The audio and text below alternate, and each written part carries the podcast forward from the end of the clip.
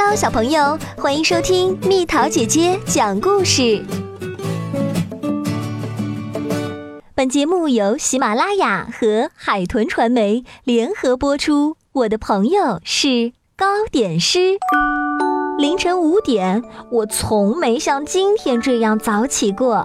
事情是这样的，我有一个朋友叫托马斯，是一位糕点师。和我们住在同一栋大楼里。今天他邀请我去面包店参观，还要向我展示怎么制作面包和小圆面包。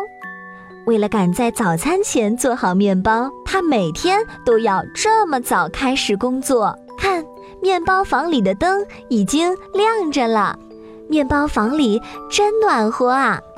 虽然现在时间还很早。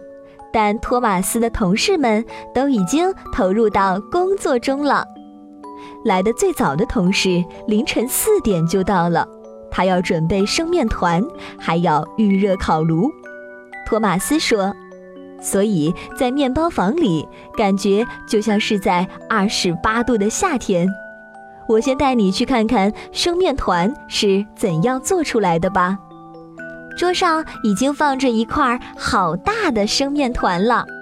托马斯换好衣服、洗完手后，带我看了搅面机。以前面包师得用手揉捏整块面团。托马斯讲，现在我们有机器代劳了，和你家烤面包的机器很像，就是个头大了不少。苏珊娜站在面粉仓旁倒面粉。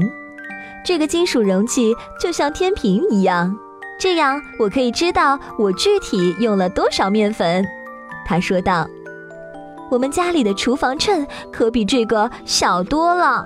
不过我们从来没有做过超亮的面包或者蛋糕。”接着，托马斯带我去旁边的房间观看谷物碾磨机，这机器可真大。托马斯说：“很多面包师会选择已经磨好的面粉来制作面包，但作为一名绿色面包师，他还是宁愿自己动手磨面粉。谷物装在纸袋里运过来，然后被倒进碾磨机的漏斗里，从下面流出来的就是已经磨好的面粉了。”旁边有一位同事正在检查燕麦片，他们当然也是托马斯自己制作的。燕麦从机器上面进去，然后被两片磨石碾碎。不碾碎的话，燕麦糊很难消化。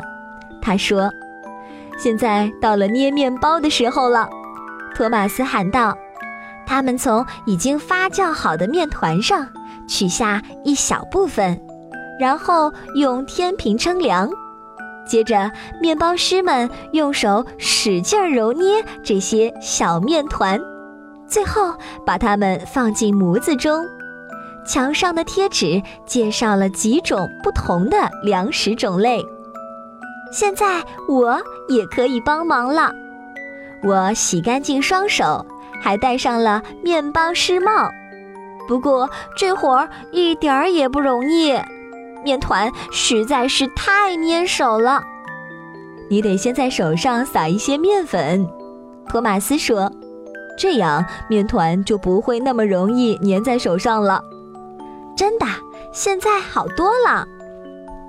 做完面包后，可以开始做小圆面包了。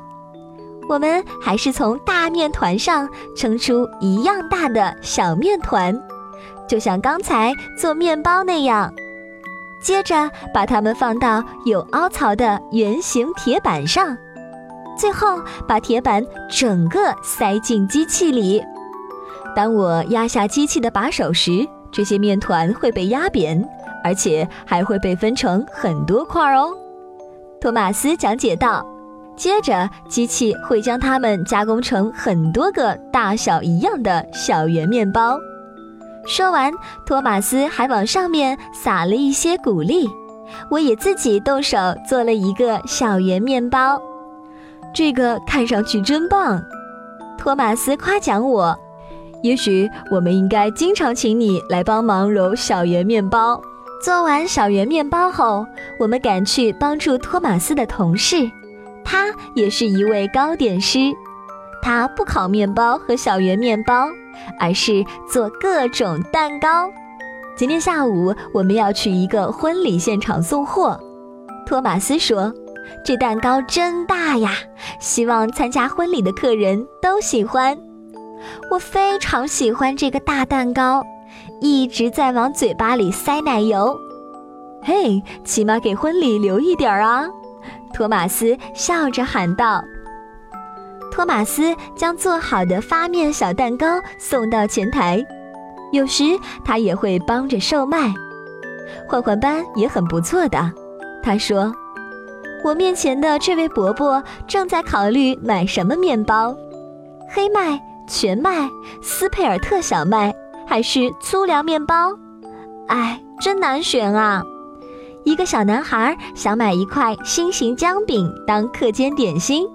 但他最后还是选择了一块奶酪面包。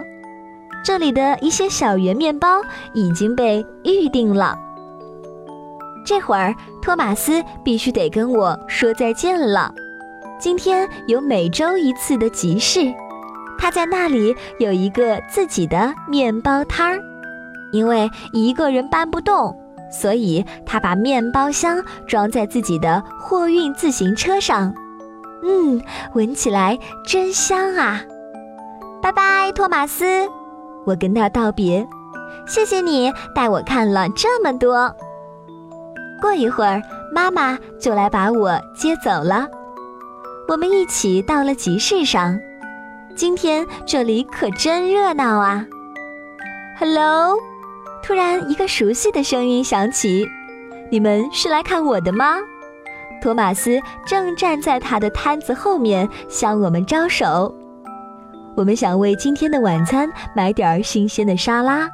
妈妈回答：“如果你今晚有时间的话，过来吃饭吧。”托马斯很高兴，好极了。那我晚上带面包去。我和妈妈一起动手做好了晚餐，还布置好了餐桌。托马斯带来的面包好吃极了。我想，我平时应该多吃点全麦面包。将来我一定要当一位女面包师，但是那样我就得每天都像今天这么早起床。一想到要早起，我就直打哈欠。哇！